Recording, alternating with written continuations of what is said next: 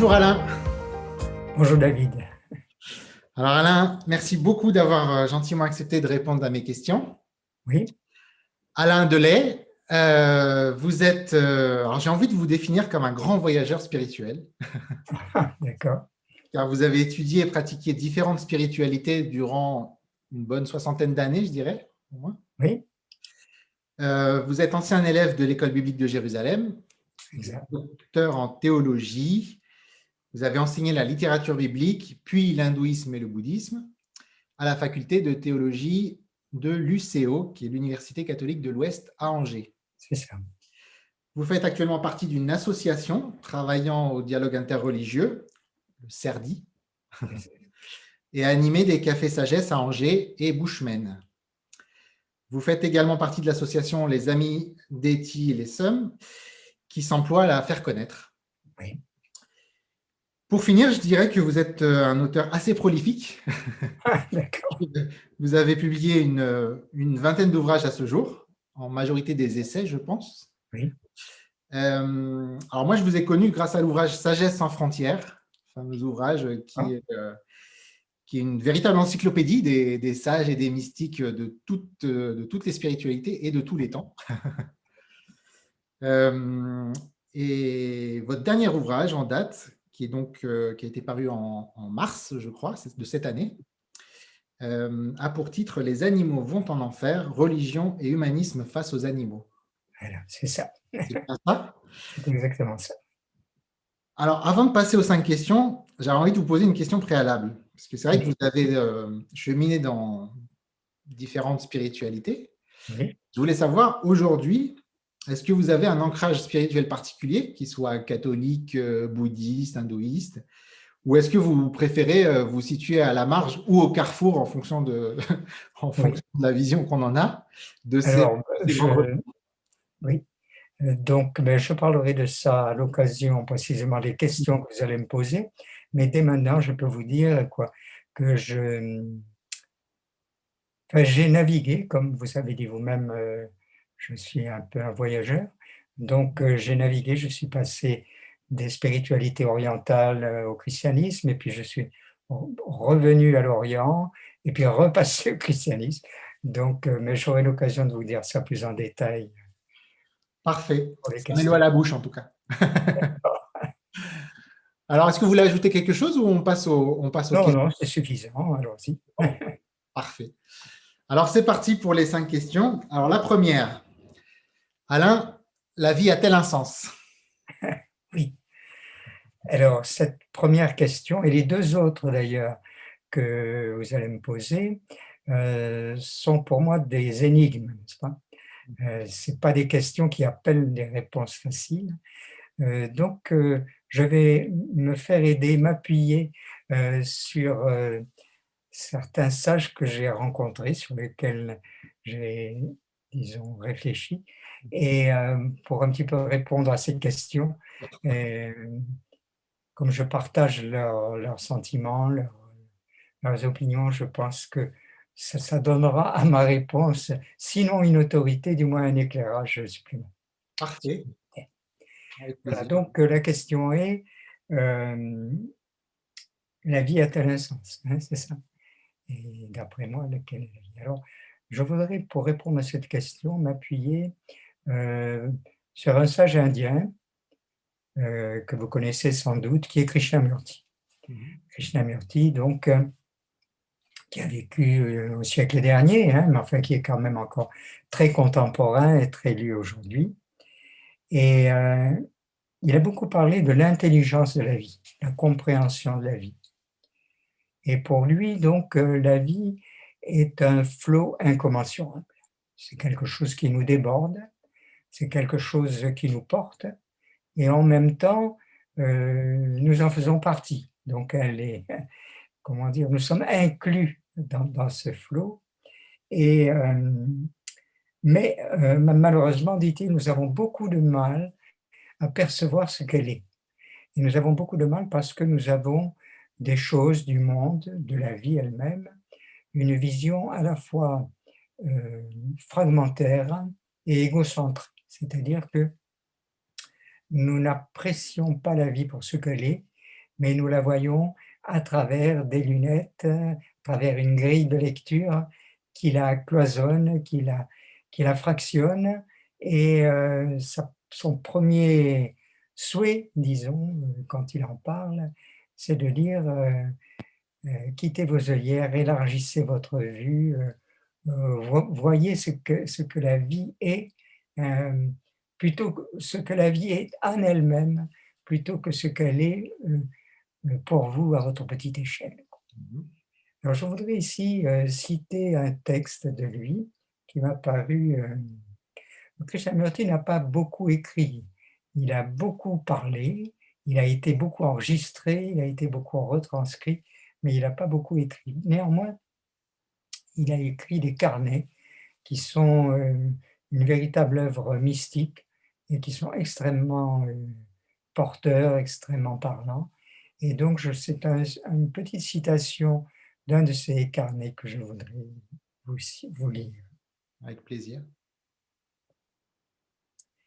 Alors, c'est un texte qu'il a écrit, donc, euh, euh, c'est un texte dans lequel il commence par décrire un paysage de montagne, un très beau paysage, dont il fait valoir les, les qualités.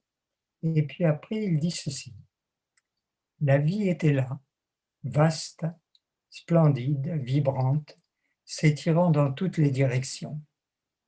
C'était la vie, toujours jeune, toujours dangereuse, une vie qui ne s'arrêtait jamais, vagabonder sur la terre sans jamais laisser de traces, ne demandant ni n'exigeant jamais. Elle était là en abondance, sans ombre et libre de la mort.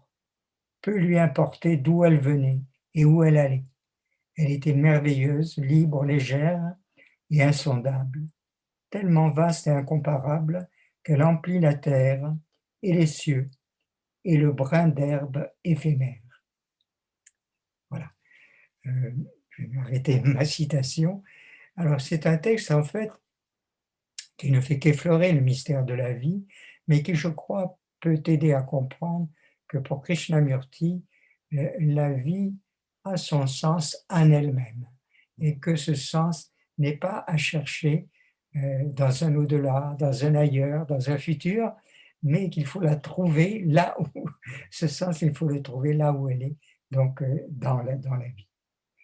Et euh, ce qu'il nous convient de faire à nous, c'est de vivre cette vie et de la vivre avec attention, avec intensité et avec amour. Et là, il y a un autre, disons, un autre mot que je voudrais amener en parallèle et en éclairage à celui de la vie, un mot qu'il utilise aussi beaucoup, et il dit que l'amour est comme la vie, sa propre éternité. C'est-à-dire que, euh, je vous recite un petit texte, l'amour est le seul principe qui soit dépourvu de cause, qui soit libre, il est beauté, il est habileté, il est art, c'est l'art suprême de vivre dans le champ total de la vie. Voilà, j'arrête là ma citation. Donc, euh, donc le sens, c'est d'être dans, dans l'amour avec euh, dans l'amour avec le plus grand A qui puisse, euh, qui puisse être. Voilà. Sachant que ce A sera toujours plus grand que ce qu'on pense. Voilà, exactement. on est toujours débordé, on est toujours inclus dans ce, dans cette vie et dans cet amour. Voilà. Ok. En fait, euh, en, vous entendant, j'ai euh, pensé, je ne sais pas si le parallèle est, juste ou pas, mais j'ai pensé à, un enfant dans le ventre de sa mère. Et, euh, si on pense que la mère serait la vie, oui. Et en fait, je, je m'imaginais poser la question à l'enfant, disant, pour toi, qu'est-ce que la vie? Qu'est-ce que ta maman? En fait, il peut difficilement répondre. Il n'en sait pas grand-chose, mais il est à l'intérieur de cette vie. Il, la vit euh, et il la vit en silence en général. Et nous avons peut-être aussi, après en avoir parlé, à la vivre de manière silencieuse. Voilà. Exactement. Merci pour ce beau début. Est-ce qu'on passe à la deuxième question? Bien sûr. Alors, on a parlé de la vie, Parlons un petit peu du principe vital. Dieu pour vous, c'est? Oui. Alors Dieu pour moi, c'est d'abord un mot. C'est un mot qui est à la fois important et ambigu. Mhm. important parce que nous savons que beaucoup de religions, beaucoup de philosophies et beaucoup de livres aussi en parlent. La Bible, par exemple, qui est le livre certainement le plus publié, le plus lu et le plus commenté au monde, a ce mot en son centre. Et ce mot devient, pour ce livre, un nom. Dans la partie Ancien Testament, ce nom, vous le connaissez, c'est celui d'une personne qui se révèle à Moïse, je suis celui qui suis. Et dans le Nouveau Testament, ce nom, c'est le nom que lui donne Jésus, qui est Abba, Père. Donc, voilà, deux noms en quelque sorte qui, euh, qui concrétisent ce qu'est ce mot hein, pour beaucoup, beaucoup de gens.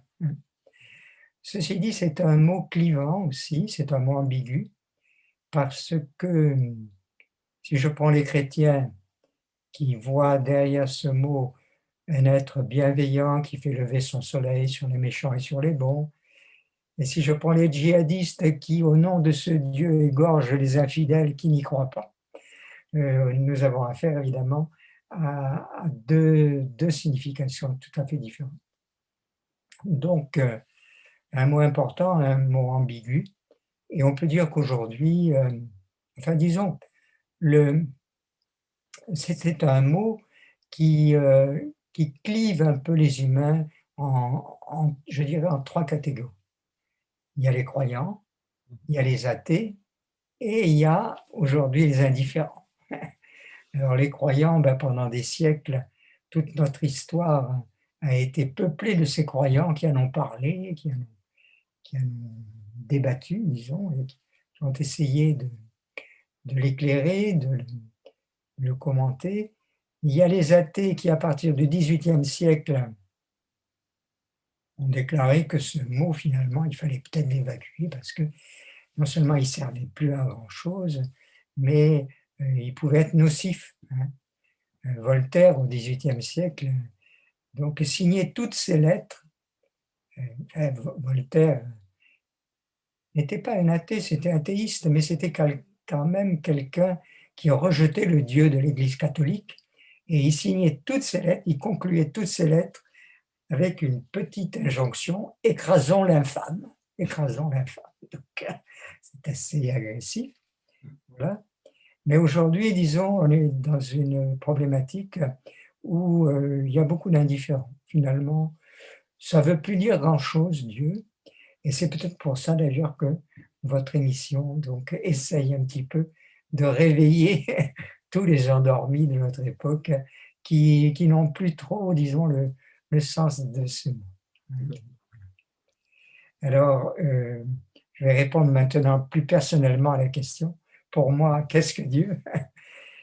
Alors, pour moi, Dieu, ça a été, tout d'abord, quand j'étais jeune étudiant à Marseille, ça a été une, une force qui a fait basculer ma vie. Et euh, c'était une époque, j'avais une vingtaine d'années, c'est une époque où j'avais lu un livre qui m'a beaucoup marqué, qui était un livre de Jean Herbert qui s'appelait Spiritualité hindoue. Et dans Spiritualité hindoue, Jean Herbert parlait de spirituel indien, donc de Ramakrishna, Vivekananda, Aurobindo, Ramana Maharshi, euh, des spirituels qui m'ont beaucoup marqué.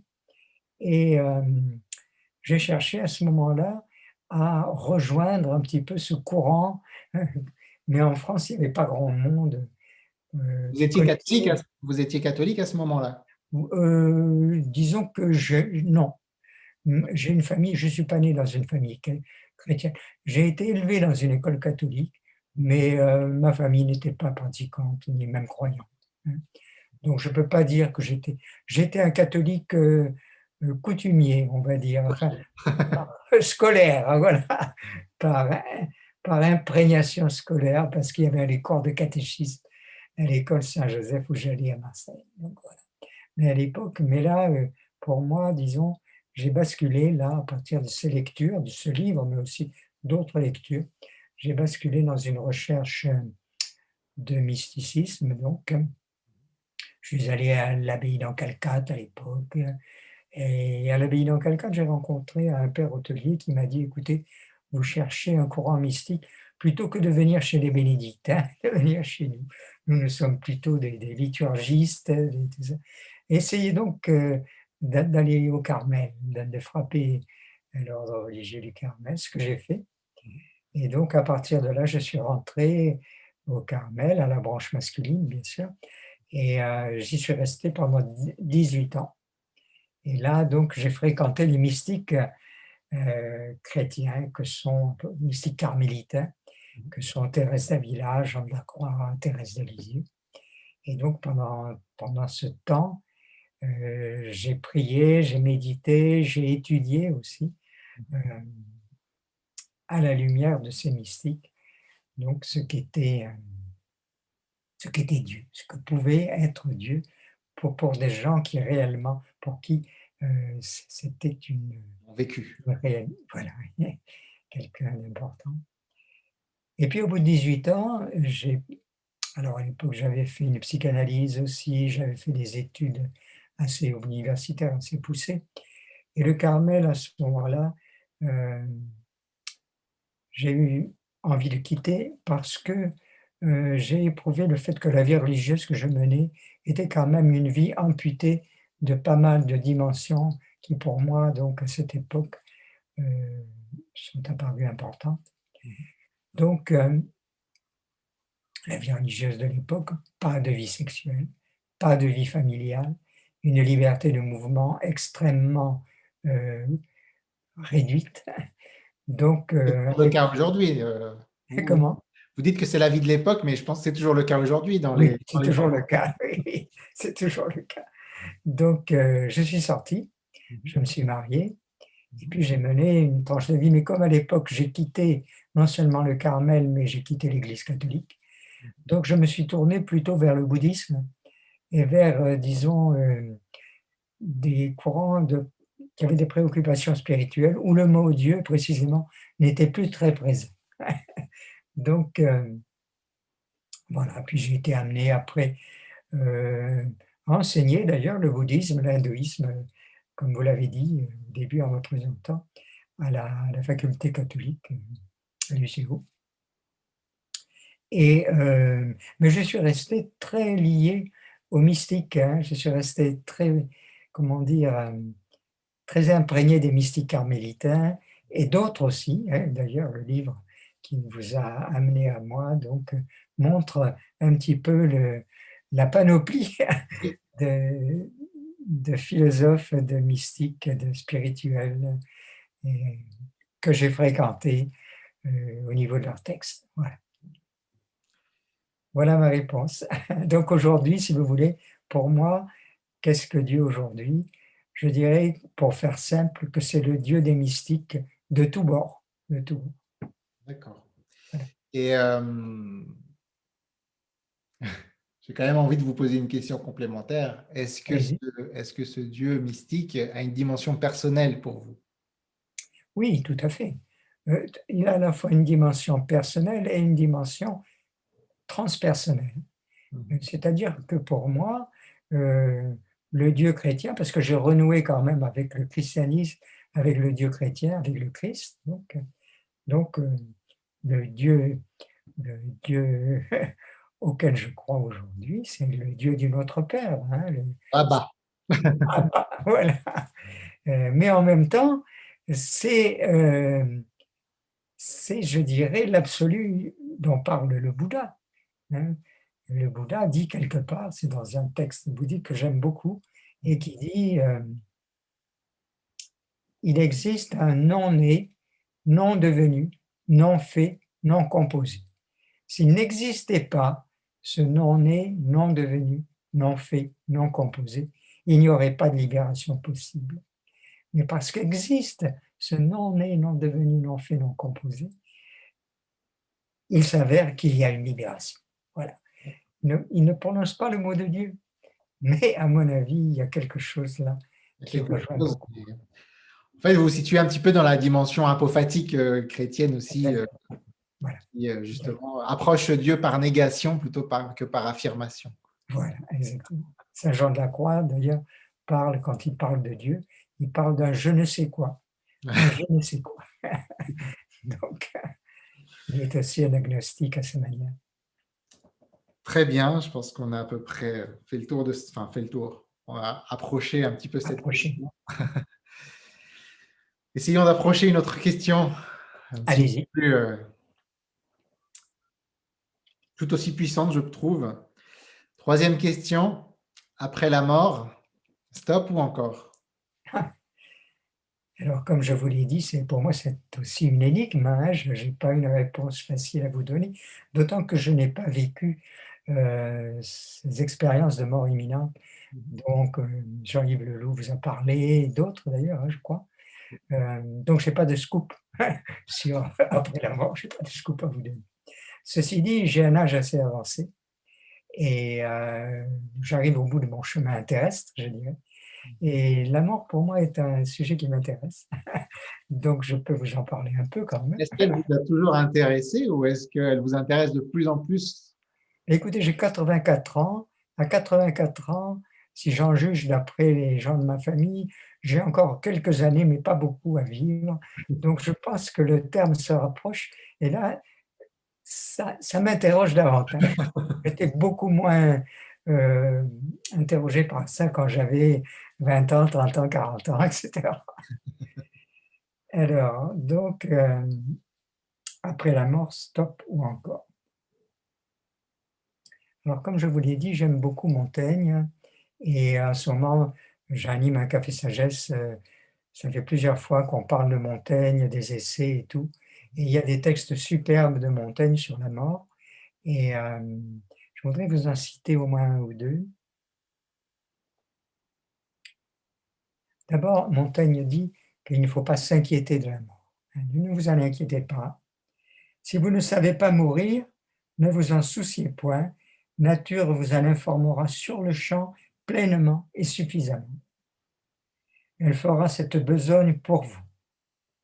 Si nous avons su vivre constamment et tranquillement, nous saurons mourir demain. Je trouve ça euh, très apaisant, Et il ajoute ceci, un texte que j'aime beaucoup. Je veux qu'on agisse, qu'on allonge les offices de la vie tant qu'on peut, et que la mort me trouve plantant mes choux, mais nonchalant d'elle, et encore plus de mon jardin imparfait. Donc voilà, sur, euh, disons, l'éclairage que Montaigne me donne de la mort. Alors bien sûr, ça ne répond pas à votre question. Je vais essayer d'y répondre en faisant appel à quelqu'un d'autre. Euh, j'aime beaucoup Françoise Dolto, donc, qui est une psychanalyste qui, est, qui a écrit des choses dire sur l'Évangile intéressantes, mais qui aussi, quand elle est sur son lit de mort, Françoise Dolto avait ses, enfants, Carlos en particulier, euh, qui, pleuraient pleurait parce qu'elle allait mourir, elle le savait, il le savait. Et à ce moment-là, elle a eu des paroles consolatrices pour eux. Et elle leur a dit, elle leur a dit ceci, c'est une fin de vie, ce n'est pas grave. C'est une fin de vie, ce n'est pas grave. Et je trouve ces paroles extrêmement justes, parce que une fin de vie, ce n'est pas la fin de la vie. Une fin de vie, ce n'est pas la fin de la vie. Donc, elle leur disait là qu'elle pouvait aborder très sereinement ce, dernier passage qu'elle avait à franchir et qu'il ne fallait pas qu'il pleure comme si c'était la fin de tout, la fin du monde, la fin de, le néant quoi, qui arrive. Et je crois que c'est très juste parce que euh, je crois que la fin d'une vie, la fin de votre vie, de ma vie, quand nous y serons confrontés, n'est pas la fin de la vie. Et je crois que le plus, pour répondre, disons, de manière personnelle à votre question, euh, je pense que ce n'est pas utile de se faire un scénario de après, qu'est-ce qui va se passer, qu'est-ce que je vais connaître. Ce n'est pas utile. Il suffit de faire confiance à la vie et à Dieu si on y croit, et ça suffit. Très bien. Je pense que On reste sur cette confiance. On va pas trop aller chercher ce qu'il peut y avoir, puisque de toute façon, on n'en sait rien, effectivement. Euh, juste quand vous dites que ce n'est pas la fin de, c'est la fin d'une vie, ce n'est pas la fin de la vie. Ce n'est pas la fin de la vie de Alain. Ce n'est pas la fin de la vie tout court. Exactement. Et je pense que si nous avons communié à la vie tout court, ou à la vie avec un grand V, à ce moment-là, euh, la fin de vie personnelle, euh, je dirais particulière de ce corps qui va mourir parce qu'il est mortel, parce que c'est la vie qui le veut, qu'il soit mortel. À partir de là, on peut faire confiance à la vie et il n'est pas nécessaire de vouloir se prolonger euh, dans un imaginaire qui, de toute manière, n'est pas, n'est pas crédible, au moins n'est pas dogmatiquement croyable. Mais j'imagine que vous espérez quand même, d'une manière ou d'une autre, rester en lien avec, euh, avec vos proches. D'une certaine manière, j'espère survivre, mais pas de la manière dont, de la même manière. C'est ce que dit saint Paul d'ailleurs, hein, euh, quand nous mourrons, un, un corps mortel meurt, mais ressuscite un corps spirituel. Vous vous situez dans la, vous, situez euh, malgré tout dans la perspective chrétienne de ce point de vue-là. oui, euh, avec la résurrection. Euh, voilà, la résurrection, c'est le mot chrétien qui parle de la survie. Merci, on a passé les trois grosses questions. les trois énigmes, ça va être plus facile après. Ça devrait être plus facile maintenant. Quoique, parce que la quatrième question, vu l'épaisseur de votre ouvrage sur les spiritualités du monde, sur les sagesses, euh, vous pouvez passer un certain temps à répondre à cette quatrième question. Oui, c'est vrai. Un, spirituel, un personnage spirituel qui vous a marqué? Alors, euh, en effet, comme vous dites, euh, j'ai côtoyé, au moins au niveau des textes, beaucoup, beaucoup de, de spirituels et beaucoup m'ont marqué, donc il faut que je fasse un choix. Je ne peux pas ça vous parler de tout. Là, il y a la question, c'est une question précise. Un personnage. Alors, j'ai choisi, je vais choisir, je vais vous parler de Vimalataka. D'accord. Vimalataka, c'est une sage indienne que j'ai rencontrée il y a une vingtaine d'années en Inde. J'étais parti en Inde avec, euh, je faisais partie d'un groupe de yoga animé par Patrick Delumeau, donc il connaissait personnellement Vimala. Et donc, il nous a mené la rencontrer euh, dans le Rajasthan, où elle vivait à cette époque. Et là, pendant une quinzaine de jours, donc, euh, nous avons rencontré Vimala. Elle nous avait prêté une salle où nous faisions du yoga le matin. Et l'après-midi, nous la rencontrions et elle répondait à nos questions. Elle répondait à des questions, pas à des questions théoriques sur le yoga, sur l'hindouisme, tout ça, mais à des questions personnelles, des questions existentielles que chacun se posait et qui lui, qui réellement lui, lui faisait problème. Et là, pendant 15 jours, donc, nous l'avons écoutée et elle répondait à brûle pour point comme ça à nos questions.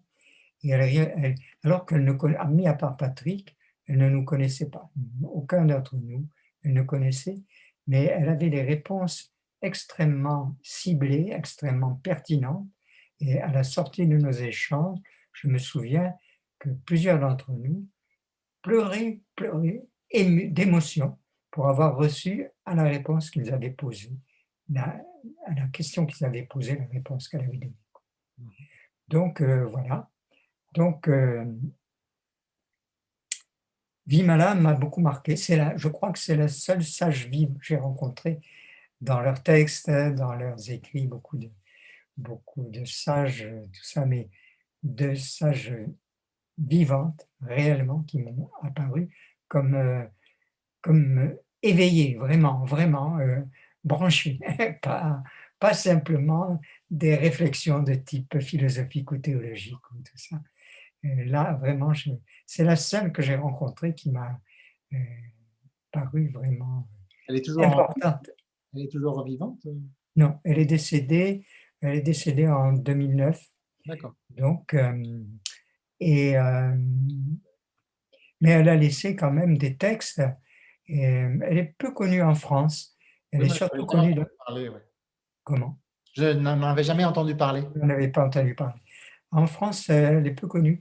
Et elle est traduite, mais elle est surtout connue dans les milieux anglophones parce que pendant 30 ans, elle a, visité, elle a voyagé dans les milieux anglophones. Elle a été invitée par, euh, par des universités, par des groupes, etc. Et donc, euh, elle a rayonné surtout dans ces milieux-là. Et euh, elle a publié d'ailleurs soit des textes pédagogiques, soit des textes poétiques en anglais. Hein. donc, voilà. En France, elle est plus connue. Elle a un site que je vous invite à aller voir, mmh. tenu d'ailleurs mis au point par Patrick Delumeau, euh, vous, vous, tapez euh, Vimalataka et vous aurez aussi deux. Voilà. Ok. Alors, je vais dire quelques modèles quand même, indépendamment de la rencontre que j'ai faite. Alors, c'était une indienne qui était très enracinée dans les textes indiens, hein, dans les textes hindous. Euh, elle a connu, sa famille a connu des rishis, des yogis, des, sages indiens. Elle a connu elle-même Krishnamurti, donc elle était très enracinée, je dirais, dans la spiritualité de l'Inde. Mais en même temps, elle a fait des études occidentales. Et elle a été, donc, euh, elle connaît très très bien euh, le christianisme, les philosophies occidentales. Elle était aussi, au plan politique, elle était très investie.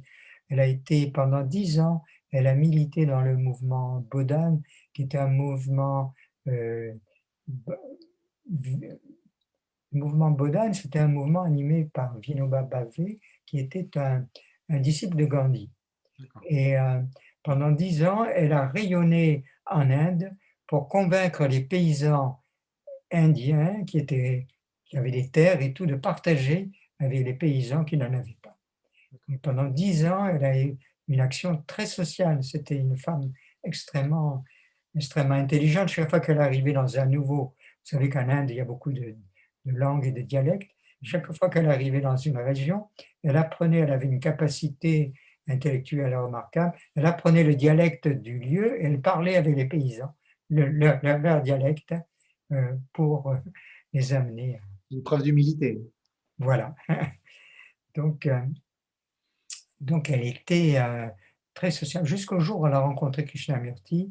Krishnamurti lui a dit, écoutez, vous êtes un leader du mouvement Bodhan, mais maintenant il faudrait que vous changiez votre fusil d'épaule et que vous passiez, non pas du, vous passiez du plan social au plan spirituel. Mmh. Et là, au début, elle lui a dit, ben non, je ne suis pas équipé pour ça, je ne suis pas formé pour ça. Elle lui a dit, si, si, vous avez, vous avez ce qu'il faut, allez-y. Et finalement, elle s'est, investie. Après, elle a fait pendant 30 ans, elle a, elle a voyagé, où elle a parlé spiritualité, donc et où elle a, elle a écrit aussi des commentaires de la Gita, du Yoga Sutra, beaucoup de choses. Et, euh, mais en même temps, donc, euh, elle est, elle est très ouverte, elle était très très ouverte au, courant des sagesse occidentaux. Voilà. Vous nous avez donné envie de, de nous y intéresser en tout cas. oui, et puis je dirais un dernier mot sur elle. Donc elle voulait, en fait, elle voulait euh, promouvoir une nouvelle conscience, une conscience humaine capable euh, d'évoluer et, je dirais, de, à travers la méditation, à travers la compassion, d'opérer d'abord une révolution intérieure qui rejaillisse, qui fasse tache d'huile et qui rejaillisse après donc dans un, disons un univers social. Hein. Donc elle a tenu toujours les, les deux bouts et à la fin, je me souviens, quand nous l'avons quittée, elle nous a donné un conseil que j'ai retenu d'ailleurs euh, comme un mantra que je me redis de temps en temps. donc, elle nous disait ceci Do your best and leave the rest to the life. Faites de votre mieux et laissez le reste à la vie. Voilà, donc euh, elle nous a laissé avec ça. Ça, elle est décédée. Ça rejoint, un petit peu euh, ce que vous avez dit sur la, réponse à la première question sur la vie. Et ça rejoint aussi la Bhagavad Gita euh, qui dit euh, vous, vous, devez agir, agissez, vous avez droit à l'action, vous avez devoir d'agir, mais les résultats de l'action, pas c'est pas votre problème. Laissez à la vie. C'est une obligation de moyens, pas de résultat. Voilà, exactement. Une obligation de moyens et pas de résultat, exactement. Parfait. En fait, en vous écoutant, j'ai envie de vous poser une question. Je me dis, euh, qu'est-ce qui vous a, parce que vous, vous êtes parti du, donc, du catholicisme vers euh, bouddhisme, hindouisme, et vous êtes revenu vers le catholicisme. Et qu'est-ce qui, euh, du coup, est-ce que c'est, qu'est-ce qui vous a amené à revenir vers le, vers le catholicisme? Est-ce que c'est par conviction? Est-ce que c'est par facilité? Est-ce que c'est par... Non, il faut quand même que je précise que je ne suis pas revenu vers le catholicisme. Je suis revenu vers le christianisme. Et je suis revenu vers le christianisme des mystiques. Pas le christianisme institutionnel, pas le christianisme des, des théologiens, des gens qui ont des solutions morales et dogmatiques à tous les problèmes de la vie. Non, là, ça m'intéresse du tout. Vous n'allez pas à la messe tous les dimanches? Ah non, non, surtout pas. non, j'ai déserté, euh, j'ai déserté ces pratiques-là. D'accord, ok. Par contre, je pratique la méditation zen et je la pratique l'oraison de Thérèse d'Avila, je pratique aussi ah. des... Voilà. Et qu'est-ce qui, quand même, malgré tout, vous a fait revenir vers un, giron chrétien? Je pense que les 18 ans que j'ai vécu au Carmel, qui m'a fait contacter quand même euh, les Thérèse d'Avila, Jean de la Croix, Thérèse de Lisieux, là j'ai été très très marqué par ces trois spirituels.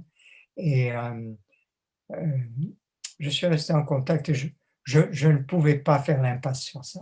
Donc je pense que c'est ça qui m'a ramené au Christ et qui m'a ramené à Jésus. Voilà. D'accord. C'est comme un cocon qui vous a... voilà, ça m'a récupéré, ça m'a réinclus, euh, pas dans l'institution, mais dans l'expérience chrétienne. Très bien. Merci beaucoup. On va passer à la dernière question. Oui. Donc, cinquième question. Le livre ou le film que vous recommanderiez à un ami en perte de sens? Alors, euh, ce sera un livre. Hein. Ce sera un livre, c'est le journal d'Etil Soum. Donc, hein. Vous l'avez un peu cité d'ailleurs en me présentant. Je fais partie d'une association qui s'appelle les Amis Soum. Et en même temps, j'ai publié déjà, déjà deux livres. Il y en a un autre qui va apparaître donc sur Soum. Et euh, en ce moment, je peux dire que avec les mystiques du Carmel, avec aussi certains mystiques euh, indiens. Donc, euh, Soum est certainement la mystique, je pense que c'est une mystique qui me marque le plus en ce moment. Donc, c'est sur, c'est son livre, son journal, que, je conseillerais à quelqu'un qui est en perte de repère. Alors, c'est un journal qui est paru dans un premier temps, il est paru euh, sous, une, euh, sous un titre qui s'appelle Une vie bouleversée. Une vie bouleversée. Et c'est un titre, donc, euh, c'est paru en 1985. Et puis en 2009, il y a un autre, je dirais, les écrits complets des Tilsum sont parus sous le titre Les écrits spirituels de Tilsum. Et là, il y a non seulement son journal au complet, mais il y a ses lettres, ses correspondances. Et, euh, là, c'est quelque chose d'assez fantastique. Donc, euh, et donc, euh, Soum est une jeune juive hollandaise mhm. qui a vécu la Shoah et qui pendant trois ans, qui était plus ou moins athée au départ, et qui pendant trois ans a fait un parcours spirituel fulgurant et dans lequel elle a écrit ce journal qui retrace en effet son parcours. Elle a traversé Westerbork, un camp nazi, ensuite elle est morte à Auschwitz en 1943. Et ce journal, euh, réellement, euh, est la réponse, je, dirais, est euh, ce qui peut aider quelqu'un aujourd'hui qui est en perte de repère, qui peut l'aider à reprendre pied. Et je terminerai peut-être, si vous permettez, sur elle en disant qu'elle a répondu à sa manière aux trois questions que vous posiez, que vous m'avez posées. Je voudrais donner ces réponses à elle, hein, euh, aux trois réponses que vous, que vous posez. À la question La vie a-t-elle un sens? Elle répond dans son journal Même si l'on doit connaître une mort affreuse, la force essentielle consiste à sentir au fond de soi que la vie a un sens, qu'elle est belle, que l'on a réalisé toutes les virtualités au cours d'une existence qui était bonne, telle qu'elle était. Une première chose qu'elle dit. Et peu de temps avant d'être déportée, elle écrivait encore ceci. Malgré tout, on en revient toujours à la même constatation. Par essence, la vie est bonne, et si elle prend parfois de si mauvais chemins, ce n'est pas la faute de Dieu, mais la nôtre. Cela reste mon dernier mot, même maintenant, même si l'on m'envoie en Pologne avec toute ma famille. Alors, elle a été déportée à Auschwitz avec toute sa famille. Elle y a vécu, elle y a survécu, disons, trois, trois mois, et puis elle est morte, donc là-bas. Euh, voilà ce qu'elle disait du sens de la vie. La deuxième question, Dieu sait quoi que vous posez, donc elle, répond ceci. Reposer en soi-même est peut-être l'expression la plus parfaite de mon sentiment de la vie. Je repose en moi-même, et ce moi-même, cette couche la plus profonde et la plus riche en moi, où je repose, je l'appelle Dieu. Et elle dit aussi, je poursuis un dialogue extravagant, infantile ou terriblement grave avec ce qu'il y a de plus profond en moi et que pour plus de commodité, j'appelle Dieu. Elle finit par dire, à la fin de son journal, donc euh, il y a, disons, un petit texte très court mais que j'aime beaucoup, je me le redis souvent. Le premier mot qui me vient à l'esprit, toujours le même, c'est Dieu, il contient tout et rend tout le reste inutile. Voilà, dernière, euh, Dernière question, après la mort, stop ou encore? Mhm. Autrement dit, y a-t-il un but à rejoindre après la mort, hein, au-delà de la mort? Elle répond ceci, à vrai dire, il n'y a pas de but.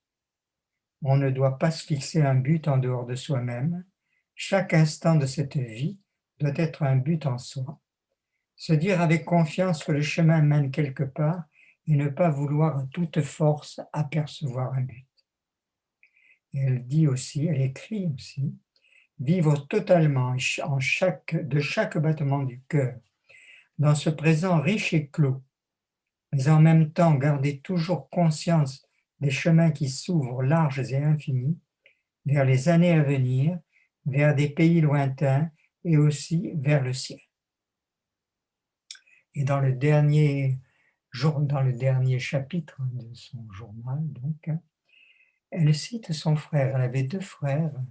Y en avait un jeune frère, Micha, qui était un pianiste virtuose euh, et qui lui a écrit un jour une citation qu'elle a recopiée parce que euh, c'est une citation qu'elle a beaucoup aimée. Son frère lui a dit ceci, et elle se l'est appropriée. Je crois, je sais même qu'après cette vie, il en existe une autre. Je crois même que certaines personnes sont capables de voir et de ressentir la présence de l'autre vie dans cette vie même. C'est un monde où les éternels chuchotements de la mystique se sont mués en réalité vivante et où les objets et les mots de tous les jours, dans leur banalité, ont reçu un sens supérieur. Il est fort possible qu'après la guerre, les hommes soient plus ouverts à cette réalité et qu'ils se persuadent collectivement de l'existence d'un ordre supérieur du monde. Voilà. Merveilleux. J'ai euh, la chance d'avoir, je pensais interviewer Alain Delay. J'ai interviewé Alain Delay et Eti Lessoum. Donc, euh, grâce à vous, on a deux belles, deux belles personnes aujourd'hui qui ont, qui, ont répondu, euh, qui ont répondu à mes questions. Je voulais vous remercier infiniment. Merci à vous. Euh, je suis très, très heureux de, vous avoir interrogé. J'espère que vos réponses nourriront beaucoup de, beaucoup de personnes, comme elles m'ont nourri moi, en tout cas, pendant, pendant ces 40 et quelques minutes. Merci pour vos questions. Là, je pense, j'ai eu plaisir à pouvoir y répondre parce que ça rejoint réellement des choses qui, pour moi, sont importantes. J'en suis très heureux. Merci Alain, merci et à très bientôt du coup. Merci aux auditeurs et à une prochaine fois. À une prochaine. et à plus.